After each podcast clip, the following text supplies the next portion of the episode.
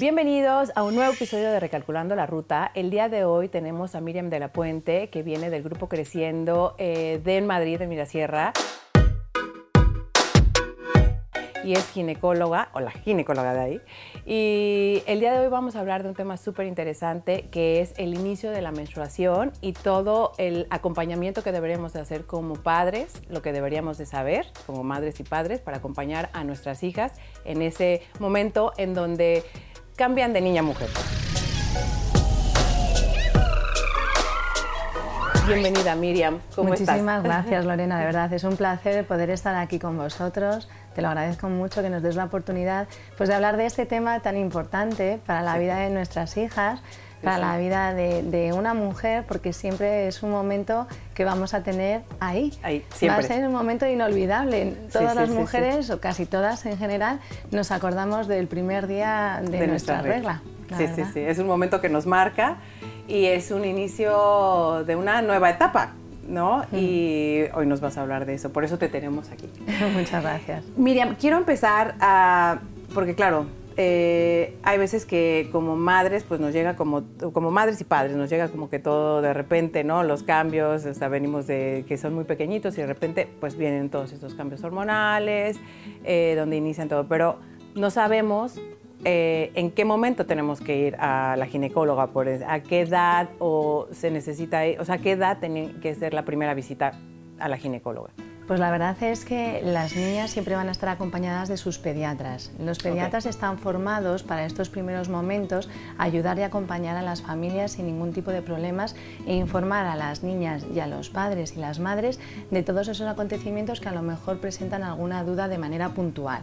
Pero sí que es cierto que en determinadas ocasiones hay algún tipo de alteración pues en el inicio, por ejemplo, de estas reglas, es decir, que pasen demasiado pronto o que pase de forma tardía, o a lo mejor esas molestias que son de manera eh, diaria o que es en todos los ciclos, los dolores de menstruación. Entonces, en esas ocasiones sí que tienen que acudir al ginecólogo, pero no como una revisión como tal, sino como eh, consulta de algún problema que tenga o alguna duda, o también si se necesita algún tipo de planificación o alguna cosita.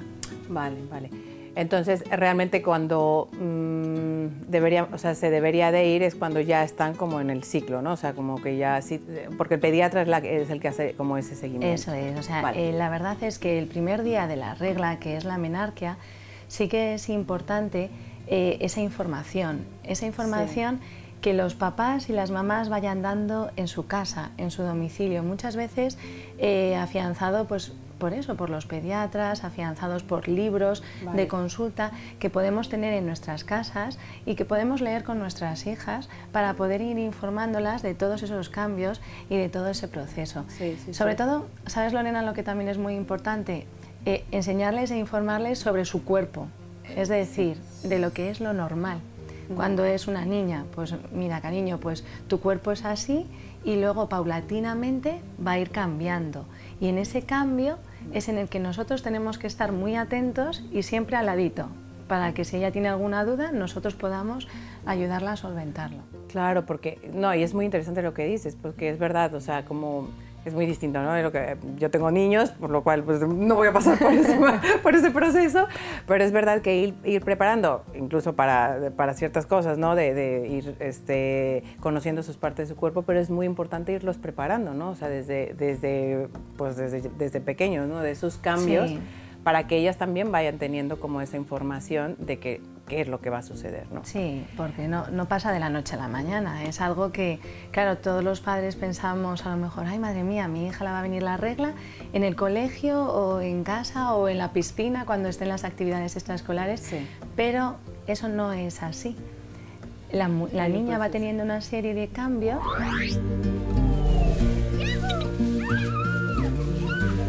La, la menstruación llega sin aviso o hay cosas o qué cosas son las que pueden eh, a nosotros como padres eh, eh, ir, observando como decir ya está ahí más o menos mm, justo apenas va a llegar no pero qué cosas son las que nos marcan y que nos puede, y que podemos estar observando a nuestras hijas para que para saber que va a llegar pues unos meses o unos años incluso antes, un par de años, las niñas, bueno, y los niños también les ocurre, antes de desarrollarse, empiezan a tener lo que es el botón mamario. Se le llama botón porque es como una placa indurada que está en la zona de detrás del pezón y de la areola y que lo vas a palpar como una consistencia media, incluso dura. O sea, que el niño dice, mamá, tengo aquí algo. O la niña, además, puede ser incluso asimétrico, es decir, puede aparecer en un pecho pero en el otro no. E incluso puede ser doloroso. O sea, es verdad que muchas veces nos vienen a la consulta niñas o niños que les ha salido el botón mamario y que les duele. Eso es normal y luego con el ah, paso del tiempo ya va desarrollándose toda lo que es la mama, la glándula mamaria y entonces eso se normaliza. Por otra parte, después del botón mamario, en algunas ocasiones, eh, digo esto que es la secuencia normal, sí, sí, sí, no, no, hay algunas veces pues que primero se desarrolla el vello de la zona del pubis y la zona axilar, pero bueno, estos son los cambios que habitualmente suelen aparecer.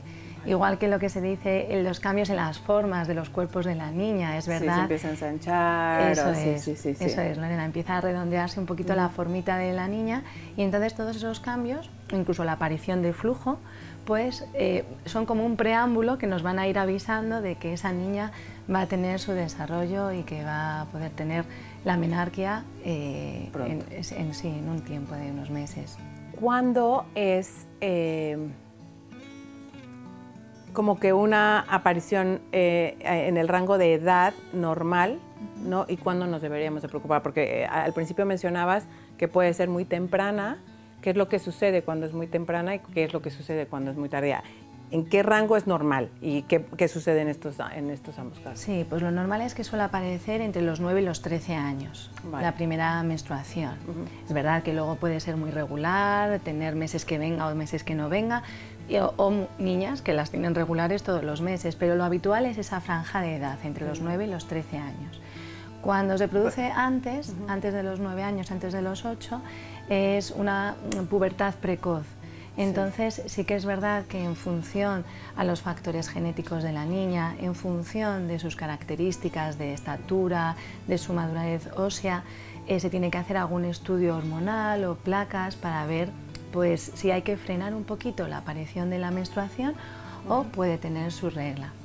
Y luego, por otro lado, está lo contrario, que es cuando se produce una pubertad tardía, es decir, a partir de los 13 años, que también es importante ver por qué esa niña no tiene la menstruación, es decir, porque está en una menorrea primaria, que es como se denomina, que es cuando no le llega la regla. Vale, o sea, una niña de 16 años o de 15 años que no le ha llegado su regla, hay que... Eh, esto no es, por lo que escucho, no es normal. No es lo habitual. Y se tendría que ir al ginecólogo. Y este, es, que tendría es un tratamiento más de... Pues lo primero que hay que ver, eh, lo que hay que ver es que todas las estructuras de su cuerpo estén correctamente para poder tener la regla. Eh, anatómicamente me refiero. Y luego también hacer un estudio hormonal para ver que las hormonas tanto del hipotálamo, de la hipófisis como de sus ovarios estén dentro de los rangos normales. Y en función de eso sería establecer un tratamiento para que tenga un desarrollo lo más normal posible. Pero es verdad, Lorena, que hay familias que eh, tienen un desarrollo un poquito más tardío y un desarrollo un poquito más precoz. Entonces es importante, eh, cuando la niña viene a la consulta, hacer una anamnesis, es decir, preguntar sobre esas características familiares para poder ah, conocerla un poquito más y en función de eso así también poder actuar. claro. Mm. Sí, sí, porque hay casos, es que de repente les llega muy temprano o les llega... Pero esto no afecta, ¿no? O sea, me refiero que si en algún momento que ya está, este, que está y que puede tener ya su ciclo, ya sigue normal y no... Sí, sí, es de manera normal, no pasa nada.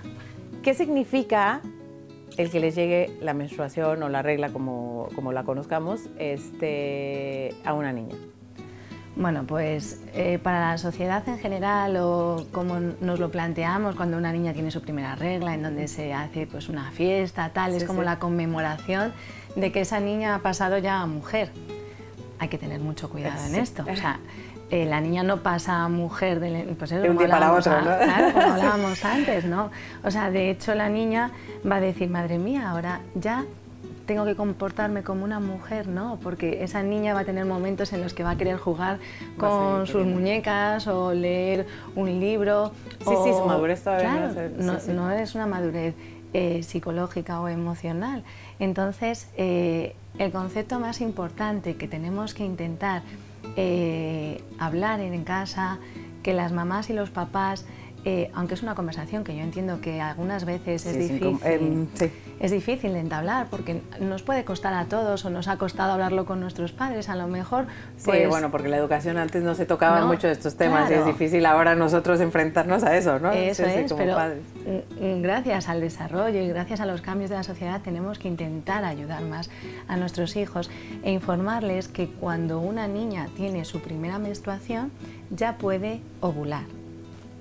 ¿Qué es esto de la ovulación y qué repercusión tiene? Pues la ovulación es que a nivel de los ovarios se forman como unas bolsitas de líquido, esas bolsitas se rompen y sueltan lo que es el óvulo. El óvulo, los niños se lo saben perfectamente porque en sus asignaturas, claro, de naturales o de science en los colegios, lo han estudiado. Esa es la célula de la mujer que cuando se une al espermatozoide, que es la célula del niño, entonces forman una célula mucho más compleja que puede dar lugar a un embarazo. Es verdad eh, que esto es importantísimo, decírselo a una niña que si tiene relaciones sexuales con un niño, por tanto también es importante decírselo al niño. Sí, sí, eh, ahí voy, ahí voy también. Pues eh, pueden tener un embarazo. Un embarazo y luego una serie de consecuencias también de infecciones de transmisión sexual, etcétera, que es importante ir hablando con, e, con, las niñas y con los niños que tenemos, porque es la sociedad futura. Entonces, cuanto mayor vayamos trabajando en estas edades, va a ser muchísimo mejor para, para, todos en un futuro, la verdad. Sí, yo creo que esta conversación al final es como muy difícil, porque es verdad que es, es muy difícil como madres, como padres, ¿no? enfrentarte a decirle, puede pasar esto. Aparte se abre como un eh, un campo en el que tú tampoco ya puedes tener como mucho control como padre. Entonces, al final, creo que es muy importante también el concientizar a los padres, el hablar de que esto puede suceder, ¿no? De que ya estás lista y que, o sea, eh, eh, no lista emocionalmente, pero que estás lista este, a nivel físico. y que también hay métodos de, prevención, ¿no? Entonces, como el poderles explicar esas, esos métodos, pero que es difícil también comunicárselo, ¿no? Pero yo creo que el, estar abiertos, este, pues, mm, el estar abiertos, el poder comunicárselos a nuestros hijos, creo que es mejor que, que, realmente que se enteren por otros lados o que realmente o no se enteren y que suceda lo que no, lo que no queremos que suceda. Es verdad, Lorena, porque además también es, es, una manera que hace que la niña o el niño coja confianza con su madre o con su padre para poder preguntarle las dudas que surgen en, en, su círculo de amistades. Es decir, muchas veces la información sobre estos temas de la menstruación, eh, de las relaciones sexuales, Em, los, empiezan a, tener con sus amigos que tienen menos información a lo mejor que ellos. Entonces, eh, pues es mejor decir, pues mira, eh, estamos aquí para lo que necesites, habrá cosas que sabremos contestarte y habrá cosas que a lo mejor no sabemos, pero no te preocupes que lo buscamos juntos, juntos, porque en esto estamos también contigo.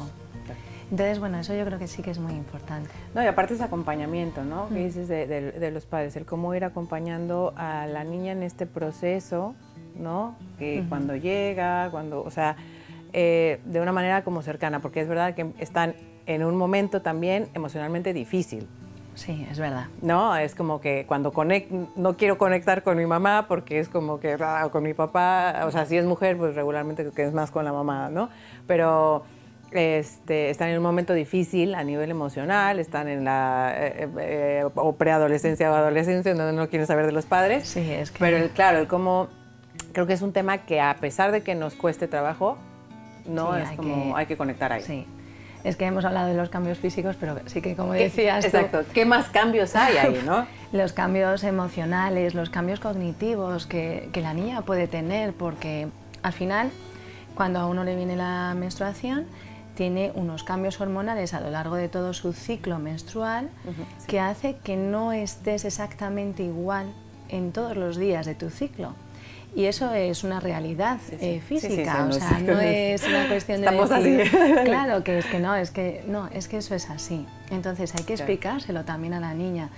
Oye, pues es normal que los días justo antes de que te vaya a venir la menstruación o los primeros días de la regla, que encima suelen coincidir con los días de mayor sangrado, pues es normal que te apetezca estar un poquito más contigo misma, que te apetezca más eh, leer o que te apetezca escuchar música y no aislarte, pero sí que es verdad que la niña que a lo mejor ha sido muy abierta, muy de estar hablando con todo el mundo, pues a lo mejor dice, mira mamá, a lo mejor me apetece quedarme en casa, darles espacio, ese espacio para que ella también entienda que eso es normal, que no es una cosa extraña, sino que... De que sí, sí, sí, que se conozca, ¿no? también. porque luego ella se va a ir adaptando a esas circunstancias y va a decir, bueno, pues yo sé que esto me pasa, pero bueno, puedo ir eh, amoldando mi vida a, estos cambios que voy teniendo yo. Entonces, bueno, por lo menos que ella esté o que consiga estar lo más en paz posible con, estos cambios. Con todos los cambios hormonales que tenemos las mujeres. Hay otra pregunta, eh, porque claro, digo yo gracias a Dios no sufro de cólicos, ¿no? Pero tengo muchas amigas que se dobla, o sea, se doblan del dolor, este, ¿por qué duele? ¿Es normal que duela? Pues normal que duela la regla no es. O sea, no tenemos que normalizar lo que es la dismenorrea, que es como se llama el dolor de regla, no lo podemos normalizar en la sociedad. O sea, eh, una niña o una mujer que no puede ir al colegio, que no puede ir a trabajar por estas molestias o dolores, hay que estudiarlo y hay que ver cuál es el motivo de ese dolor. Es verdad que eh, cuando a uno le va a venir la regla, tiene mayor sensación de hinchazón o de pesadez en el bajo vientre, en la zona del hipogastrio. Pero... Yo siento que como subo dos kilos más o menos. Claro, y es esa, sensación de hinchazón. Bueno, pues eso se produce porque al final el útero eh, tiene una pared que es una pared muscular y eh, hace contracciones, contracciones para eliminar lo que hay dentro de la cavidad del útero que es sangre, que pueden ser pequeños coágulos o lo que es la capa de dentro del útero. Yo siempre digo que el útero es como una pera. Ajá, mira muy bien, así lo explicamos muy claro a los padres. Claro. La pera, lo que es la carne de la pera es la pared muscular del útero y el corazón de la pera es lo que nosotros perdemos con la regla, ah, que es eso que comentaba de la sangre, los pequeños coágulos o esa capa interior que es lo que se llama endometrio. Entonces, la capa muscular del útero hace esas pequeñas contracciones, que es lo que va a producir esas pequeñas molestias, pero pequeñas. Es decir, no debería ser. No tiene que ser un dolor incapacitante ni que te limite tu vida. Sí, porque hay muchas personas y muchas mujeres que lo mm. sufren, y lo sufren bastante. O sea, yo sí tengo muchos que es como, no puedo, me duele, estoy en mi casa, me estoy metiendo muchos este, automedicando. Automedicando porque no puedo más. Eh, que encima es el problema, al final ya eh, el abuso de analgésicos al final no hacen efecto. Claro, y entonces, ya se acostumbra el cuerpo, ¿no? Eso es, hay que intentar eh, pues, ver cuál es la causa real de ese dolor y en función de eso pautar el tratamiento. Fenomenal. Dime otra cosa, ¿qué es lo mejor cuando una niña inicia en pues, la regla? Em, usar eh, qué, tipo de toallita, tampón, qué es lo recomendable, ¿no? Porque al final también estamos perdidos, entonces si no, todo es nuevo al final para ellas, ¿no? Y es incómodo al principio hasta que no te acostumbras como eso, pero ¿qué es lo recomendable para, para empezar? Pues la verdad es que eh, hay que explicarles todos los métodos que hay. O sea, es importante pues eso, hablar un poquito antes con ellas, mira, pues nosotros, o, la mamá o el papá, pues mira, hay diferentes métodos, como son las compresas y los salva sleep. Las compresas y los salva slip sí que es verdad que los que son de un único uso son lo que está más extendido por comodidad y por la sociedad. Pero es verdad que ahora mismo se están utilizando compresas y salva slip que son reutilizables, en donde lo que hay que explicar a la niña es que tiene que llevar varios cambios en su mochila o en su bolsa de, de actividades extraescolares y una bolsita de plástico para guardarlo. Luego se lava en casa, es más económico, es eh, más ecosostenible. Sí, sí, sí, Entonces es otra, otra posibilidad que existe y que... Es como explicarle de todo y... y que ella también lo entienda. Por otra parte, eh, también están las braguitas, las braguitas menstruales. Ahora es una braguita que tiene una compresa de tela en su interior. Eh, hay de diferentes colores, tipos, para que la niña también se pueda sentir más cómoda, sobre todo en esos momentos de la duda de cuándo me va a venir la menstruación. Sí, sí. Porque los primeros años eh, los ciclos pueden ser muy regulares, pero eso es casi excepcional. O sea, puede tardar más tiempo en venir. Entonces, bueno, pues a lo mejor con esas braguitas también puede ser una opción cómoda para que la niña se sienta segura. El tema de los tampones, eh, en cuanto a los tampones y la copa menstrual, sí que es muy importante lo que hablábamos al principio, Lorena, de conocer su anatomía.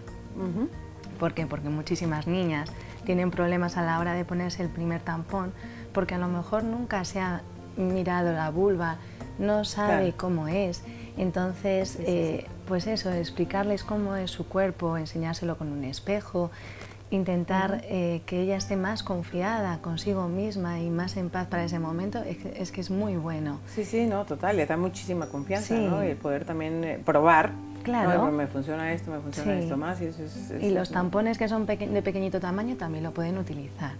En cuanto a la compa menstrual, sí que es verdad que hay de diferentes tamaños, pero eh, al principio le resulta un poquito más incómoda por, la anatomía, por acostumbrarse.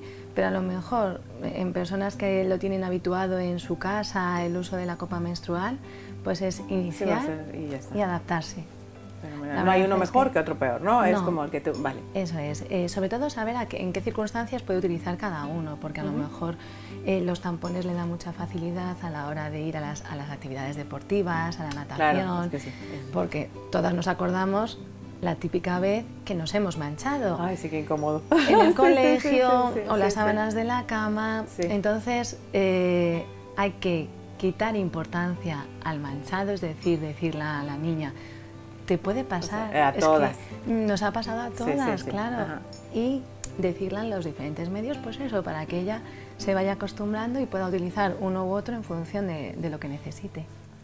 ¿Tú crees que también se debería de concientizar a los niños eh, sobre este tema? Eh, porque, claro, sí es de la mujer, la menstruación sí es de la mujer, ¿no? Pero, eh, por supuesto que si hay un embarazo, no nada más es de la mujer, ¿no? Entonces, eh, creo que en, los colegios están trabajando mucho en eso, ¿no? Pero, el, pero más de anatomía. O sea, creo que a nivel tanto como emocional, como también el entender que la niña en ese momento no está como muy receptiva, digamos, también se tendría que concientizar. ¿Tú, eh, ¿Cómo crees que deberíamos de, ayudar a esta, eh, de concientizar a, los niños que, pues yo creo que lo más importante es normalizar la situación, es decir, las niñas en un momento de su vida tienen la menstruación y lo que hay que explicar mediante charlas, mediante vídeos informativos, no solamente como dices tú, la, clase de anatomía como tal, sino también las repercusiones que pueden tener. Sí que es cierto que eh, a través de los colegios, a través de la Consejería de Sanidad y de Educación, de las diferentes comunidades, hay programas de, educación sexual, de educación de prevención de enfermedades de transmisión sexual en los colegios. Y la verdad es que es muy importante porque algunas veces las mamás y los papás pensamos que el dar información a nuestros hijos es abrir eh, la posibilidad de que tengan, pues a lo mejor, más, más prácticas sexuales de riesgo. Y, eso no es así. Mm. O sea, eh, un niño o una niña que esté informado es un niño o una niña que tiene herramientas para protegerse frente a lo que o ella no quiere. Y al final eso es educación y al final la base de la educación, aunque estamos hablando que en el colegio sí que se está haciendo, pero la base de la educación es la familia. Sí.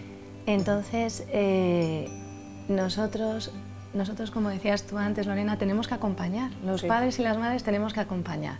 Estar ahí, estar ahí para cuando... No, y sí, al final es como que nosotros les, tenemos que dar esas herramientas, porque si no las van a buscar a otro lado y no posiblemente no van a hacer las correctas. Eso es, y los niños también tienen que ser apoyo eh, a las niñas en estas etapas de, de quinto, sexto de primaria, primero, segundo de secundaria, que es el momento en el que los niños, las niñas tienen la primera menstruación, en no dar importancia si a una niña se mancha en el colegio o... Sí, empatizar con lo que está sucediendo. Sí, Eso es, empatizar y decir, bueno, es que podía ser mi hermana o mi madre. Eh, la pasó exactamente lo mismo. O sea, simplemente poniéndonos en el lugar del otro. Ya está. Tratamos con respeto, que eso es lo más importante. Sí, sí. Ay, pues no sabes qué gusto tenerte aquí, que nos hayas hablado como de este tema. La verdad es que creo que es poco hablado. Los madres, padres tenemos muy, mm. muy pocas herramientas al, al, poder comunicar esto, pues porque nosotros no, no nos hablaron ¿no? O, a muy pocos les hablaron de, de, este proceso que al final pues cambia, ¿no? Eh, eh, la vida es como un... A partir de aquí eres, este, no es de que hayas madurado, pero si eres una persona mm, que, tienes eh, pues ya más madurez en otras cosas, ¿no? y, que, y, que, te conviertes también en, o sea, tienes pues más posibilidades, pues tanto de embarazarte, pero también como de crecer, ¿no? Sí, es verdad. Y, este, y te agradezco mucho por haber estado aquí. Eh, y ya sabes que aquí está tu casa cuando quieras en Recalculando la Ruta. Muchas gracias. Y no se pierdan eh, el siguiente episodio. Espero que este les haya gustado y que si les gusta lo compartan a todas las personas y a todas las madres y padres que sepan que sus hijos están en esta etapa de entre los 9 y 13 años por ahí para que les ayuden a, a acompañar a sus hijos. No se pierdan el siguiente episodio que seguro estará igual de interesante.